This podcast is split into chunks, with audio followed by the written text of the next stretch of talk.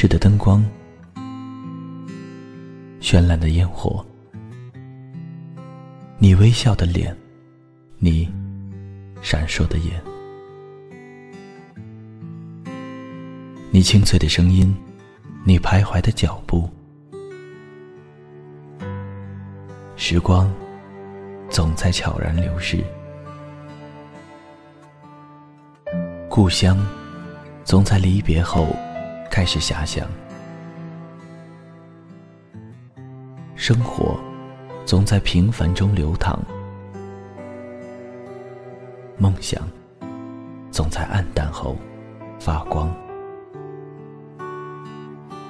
爱情在你伸出双手的那一刻。拥抱希望，给时间一场旅行，让我们在时光的静止中沉睡在声音的世界。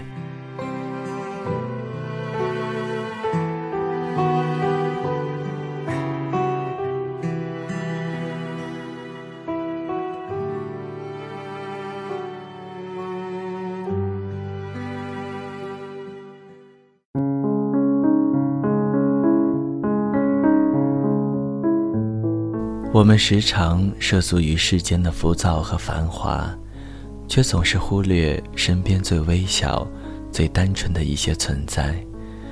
生病的时候才想到打针吃药，分手的时候才后悔当初的任性胡闹，难过的时候才想到朋友的真切拥抱，老去的时候才去回忆曾经逝去的美好。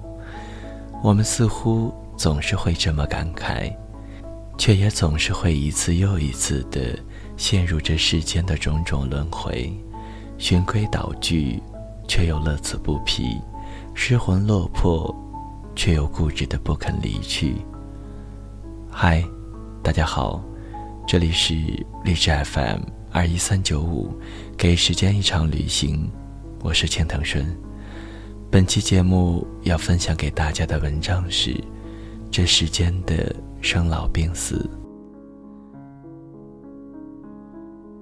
昨天妈妈跟我说，爷爷在老家摔坏了，只有我爸一个人回去，姑姑们都有走不开的事情。我爷爷奶奶八十多岁了，跟我外公外婆比起来。长寿的多，未来还不知道。目前已经多活了二十多年。外婆是我在初二那一年去世的，高血压突发脑溢血，只有五十余岁。去世之前，她耳聪目明，身体健康，可以上房顶修葺屋瓦的那一种。那一天。突然摔倒，就再也没有起来。从病发到去世不足三小时。几位子女从各地闻讯赶来，并没有见到母亲清醒的最后一面。外公在那之后轮流与儿女们生活，直到他在我高二那一年去世。他老人家身材高大，气宇轩昂。其实并没有真正的上过学，但是自学识了字。至今我回忆起他来，都是他戴着老花镜坐在藤椅上，在院子里看报纸的样子。他曾经独自一个人坐火车从湖北到福建，去看望我小舅。小舅在车站接到他的时候，同车的旅客说：“老爷子厉害啊。”一路上到了哪个站，接着该到哪个站，他都清清楚楚的记得。天文地理他也都懂，是不是退休老干部啊？其中有一年，外公忽然中风，导致偏瘫，这一瘫痪就是一年多，儿媳不便照料，主要是住在我大姨家里。我妈妈也轮流过去帮忙照顾。我大姨是我见过最孝顺的孩子。王家的儿女虽然都孝顺，但是和我大姨比起来，人人都要逊色。我记得我大姨跟我妈妈说，她每次清理秽物过后，都会忍不住在卫生间里呕吐，这是无法克制的生理反应。但是外公在他家居住半年之久，他不曾有半句怨言。他的孝顺发自内心，并且似乎无穷无尽。好在外公后来康复了，完完全全的站了起来，只是聋了一个耳朵。又过了两年，外公再次病倒，这一次没有能熬过去，疾病来势凶猛。直接夺走了他的意识。在漫长的住院时光里，外公大部分时间都是昏迷不醒的状态，身上插满管子，一直一直沉睡。外公住了一个多月的医院，大人们都是愁云惨雾，大家心里有数，这一关是过不去了，只是不知道。最后的时间是何时？有一天，妈妈跟我说：“丫丫，我跟你说话，你会觉得妈妈很坏吗？”我说：“不会。”妈妈说：“你外公应该救不了了，现在只是拖着他的命，他其实已经什么都不知道了。医生已经几次建议我们不要再用药了。”现在每天花费很多很多，这个钱是我们四个儿女共同承担的。我们家没有大姨家条件好，快要承担不起了。我心里有点想接受医生的建议。你说妈妈是不是很坏啊？我安慰妈妈说：“没有，会这么想，应该也很正常吧。”妈妈说。那你觉得我们还要继续治吗？我想了想说，要。其实我知道，即使我不说要，我妈妈也不会提出停止用药的。后来妈妈多次说，她非常的内疚，她曾经想过放弃治疗，但也非常庆幸，最终没有这样做，否则她余生。都会生活在噩梦里。外公一直用最好的药，拖到了生命的最后一刻。在外婆去世之后的四年，他葬在了外婆的身边。外公外婆在不算长的生命里，拥有四个最孝顺的儿女，作为父母也算是很安慰了。有时候我想。爷爷奶奶虽然寿命比他们长许多，但是说起来，其实没有他们命好吧。儿女既没有那么孝顺，也没有那么有能力。八岁之前，我们家住在乡下，与爷爷奶奶生活在一起。说起来，时间也不算短，但是似乎并没有积累出多么深厚的情感。我的奶奶用我们那里的家乡话说：“不是嘹亮人。”记忆中，奶奶的眉头常常皱着，脸上有一种委屈、冤枉、欲言又止的神情，小脚颠颠的在院子里赶鸡换猪，一边追赶，嘴里一边咒骂。印象最深刻的是，她在食物上有诸多忌口。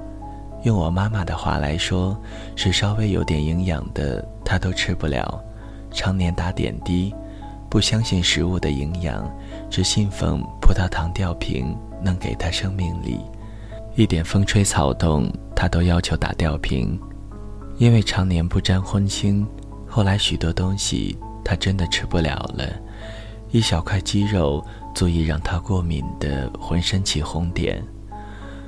我们家有堆得小山一样的吊瓶，用瓶塞做的搓衣板都有好几个。冬天的时候，瓶子灌了热水暖脚用；那些用过的针管，则被我们小孩子用来过家家、扮大夫玩。我爷爷在我有记忆的时候，似乎就已经背驼了，眼睛常年有些发红，似乎是害了什么红眼病。偶尔不高兴，提起嗓门，我奶奶一说，就立刻没有了气焰。他是非常疼老婆的，这一点也遗传给了他的儿子。我的爷爷奶奶原本有二子三女，但小叔叔在我初中的时候去世了，爸爸成了他们唯一的儿子。妈妈常抱怨我的姑姑们不孝顺。赡养爷爷奶奶的重任，几乎只在我爸爸一个人肩上。我不止一次听到二姑很大声地说：“从来都是儿子养爹娘的。”言下之意，作为女儿大可不养，但凡养一些都是情分。我妈妈从一个男女平等的家庭里出来，听不得这话，每次都要反驳，而我爸爸则缄口不言。为了这个，他们俩回家之后没少吵架。长大之后，我才意识到，爷爷奶奶和外公外婆有很大的不同。外公外婆供养四个子女，一视同仁，在那个年代将他们都送到了大学毕业，可以说相当不易。而爸爸这边姐弟五个人，只有我爸爸一个人念到大学毕业。虽然说原因和我的姑姑、小叔们读书成绩不佳可能有关，但是仍然难逃重男轻女之嫌。恐怕每当想到这一点，爸爸也觉得自己有愧于姊妹们，理当赡养父母，哪怕是独自赡养父母吧。能怎么办？那是他的爹娘，即使不公平，可是难道不管？可惜，作为唯一的一个被供上大学的儿子，知识并没有能怎样深刻的改变我爸的命运。他只是一个中学教师，一个上有老下有小、活得很艰难的普通人。爷爷奶奶的子女中最不孝顺的，莫过于我的二姑。说来也巧，这最不孝顺的，恰恰是最有经济能力的一个。我上大学的时候，爸爸和姑姑们开始认真的商量，把独自在老家生活的爷爷奶奶接过来一起生活，大家在附近照顾着。这件事的困难在于接来之后由谁来照顾，费用如何承担。等到前两年，这件事终于办成了，二姑在他们家的房地产项目中。拿出了一套空置已久的房子，表示自己出了自己的一份了，余下的费用不再承担。虽然大家都知道这个房子十分老旧，其实根本卖不出去，但是没有人敢跟我彪悍的二姑相抗。即使大家这样妥协商量，到最后还是进行不下去，主要原因是。我爷爷奶奶不愿意住在城里，或许是觉得寂寞吧。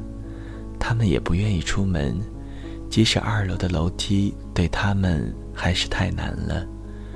城里的诊所不愿意随意给八十多的老人打针，怕出问题。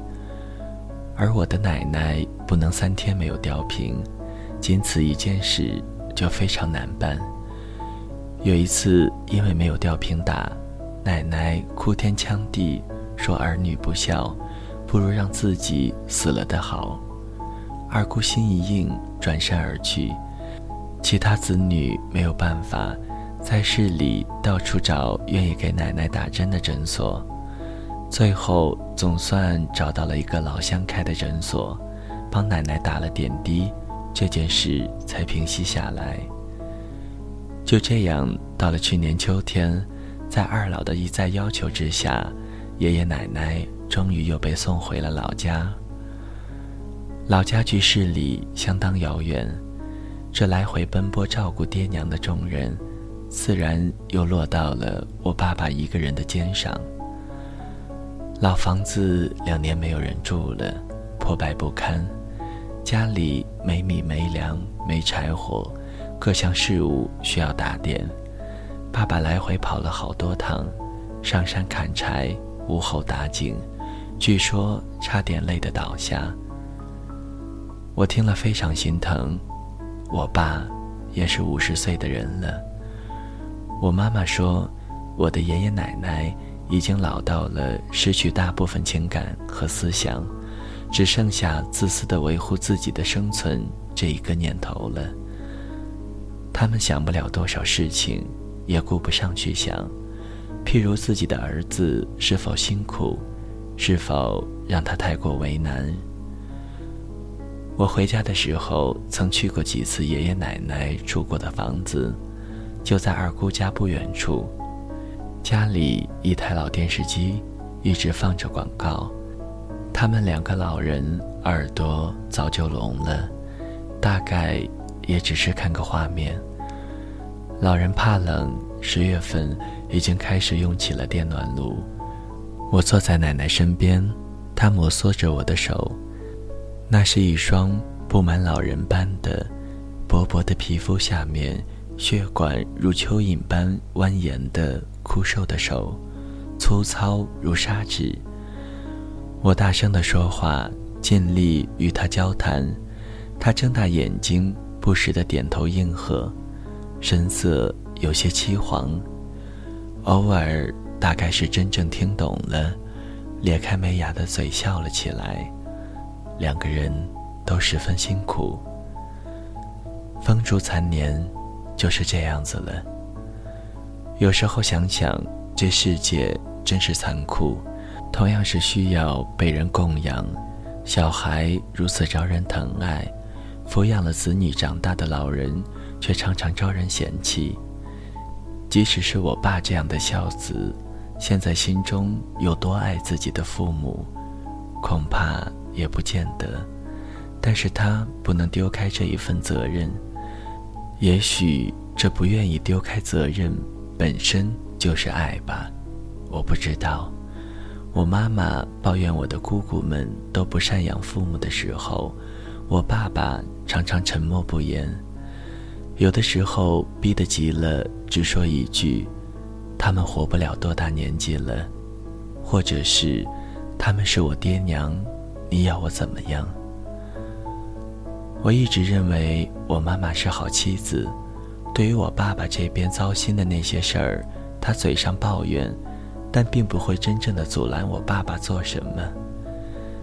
今年过年，我强烈要求爸妈来深圳陪我过年。这边天气好，对他们的风湿很有好处。妈妈说：“我们怎么不想来呢？”可是你爷爷在世一天，你爸就要陪他们过年的。我说就不能平时再回去陪他们，过年来陪一下我们啊？我爸平时已经陪他们很多了，过年可以不用一定要陪吧？我妈妈立刻严厉起来：“你这说的是什么话？你爷爷奶奶在老家独自过年，那他们……”还活不活了？你爸还能陪他们过几个年？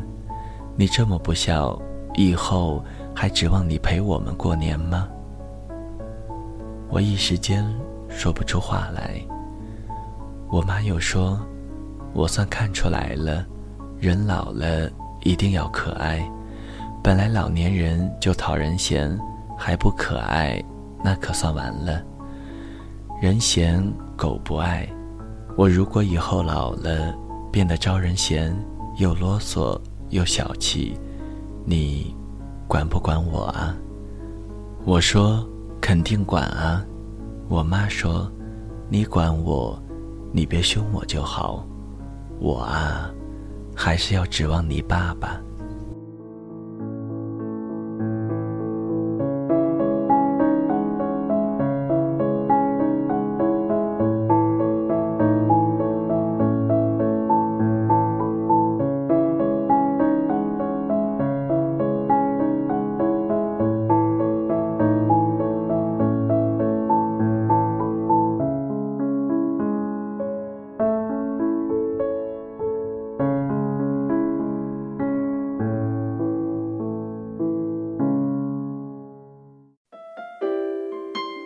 谁的声音清唱婉转流年？谁的双手挽起千年不变的誓言？用音乐品味生活，用音符记录感动。我的声音会一直陪伴在你的左右。